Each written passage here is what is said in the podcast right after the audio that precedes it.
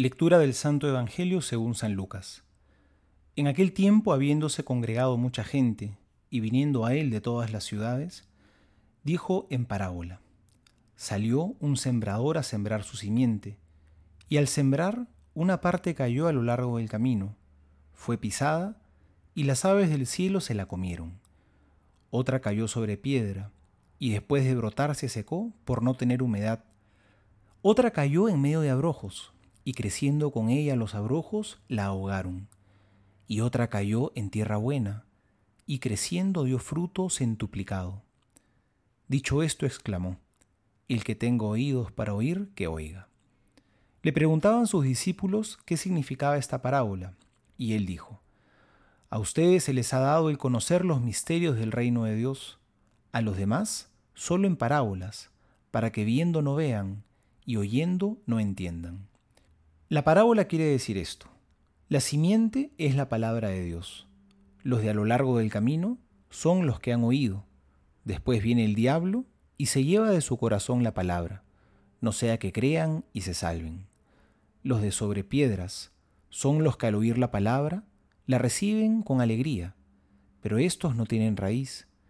Creen por algún tiempo, pero a la hora de la prueba desisten. Lo que cayó entre abrojos son los que han oído, pero a lo largo de su caminar son ahogados por las preocupaciones, las riquezas y los placeres de la vida, y no llegan a la madurez. Lo que cae en tierra buena son los que después de haber oído, conservan la palabra con corazón bueno y recto, y dan fruto con perseverancia. Palabra del Señor, gloria a ti, Señor Jesús. Hoy Jesús nos propone una parábola muy pedagógica para que nos podamos evaluar. ¿Con qué tipo de tierra te identificas? Quizá podríamos ser como el primer tipo que anuncia Jesús, esa tierra dura que, está en el camino, que como todo el mundo la pisa, se ha endurecido y ahí obviamente la semilla no entra. Quizá puedo ser de esos, ¿no? Soy quizá de los que escucha la palabra de Dios, pero la palabra de Dios no entra en mi corazón porque no la medito. Me he vuelto superficial, ¿no es cierto? Por eso la palabra de Dios no entra. La superficialidad endurece mi corazón. Quizá me quedo en la superficie. Por eso es probablemente que las cosas de Dios me cansan, me aburren, ya no entran en mi corazón. Es quizá por eso que ya no rezo. Solo me dedico a hacer muchas cosas, pero huyo de Dios en medio de mis muchas responsabilidades. O podría ser tal vez el segundo caso, que es el terreno pedregoso. ¿Quiénes son las personas que representan este tipo de tierra? Tierra pedregosa. Son los que en un principio se entusiasman muchísimo cuando escuchan la palabra de Dios. Son los que se llenan de, fervor, de fervor. más, hasta se ponen súper radicales y comprometidos en un comienzo. Pero al final no perseveran.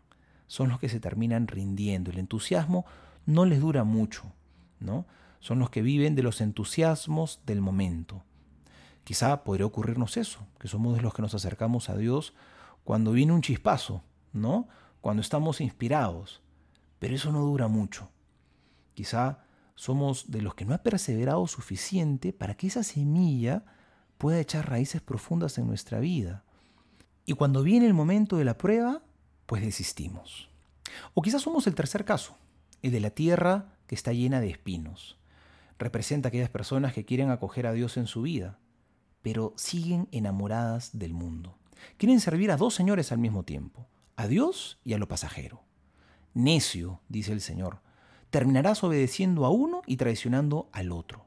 Es que no se puede servir a dos señores. Por lo tanto, podríamos preguntarnos, ¿quién es el que ocupa el primer lugar en tu vida? ¿Es el Señor u otras cosas que quizá no son malas, pero tampoco son esenciales y te están robando el corazón y no dejan que Jesús sea el centro de tu vida? O quizás somos el cuarto tipo de tierra, la tierra buena, que ha recibido la palabra, que le hemos guardado en el corazón y estamos luchando por tratar de perseverar. Que a pesar de los errores que cometemos, estamos dispuestos a librar esta batalla hasta sus últimas consecuencias, porque nos hemos comprometido de verdad, porque sabemos que esto va en serio, porque estamos dispuestos a todo para que Jesús sea el centro de nuestra vida. ¿Con cuál de estas tierras te identificas más? Soy el Padre Juan José Paniagua y que Dios te bendiga en nombre del Padre y del Hijo y del Espíritu Santo. Amén.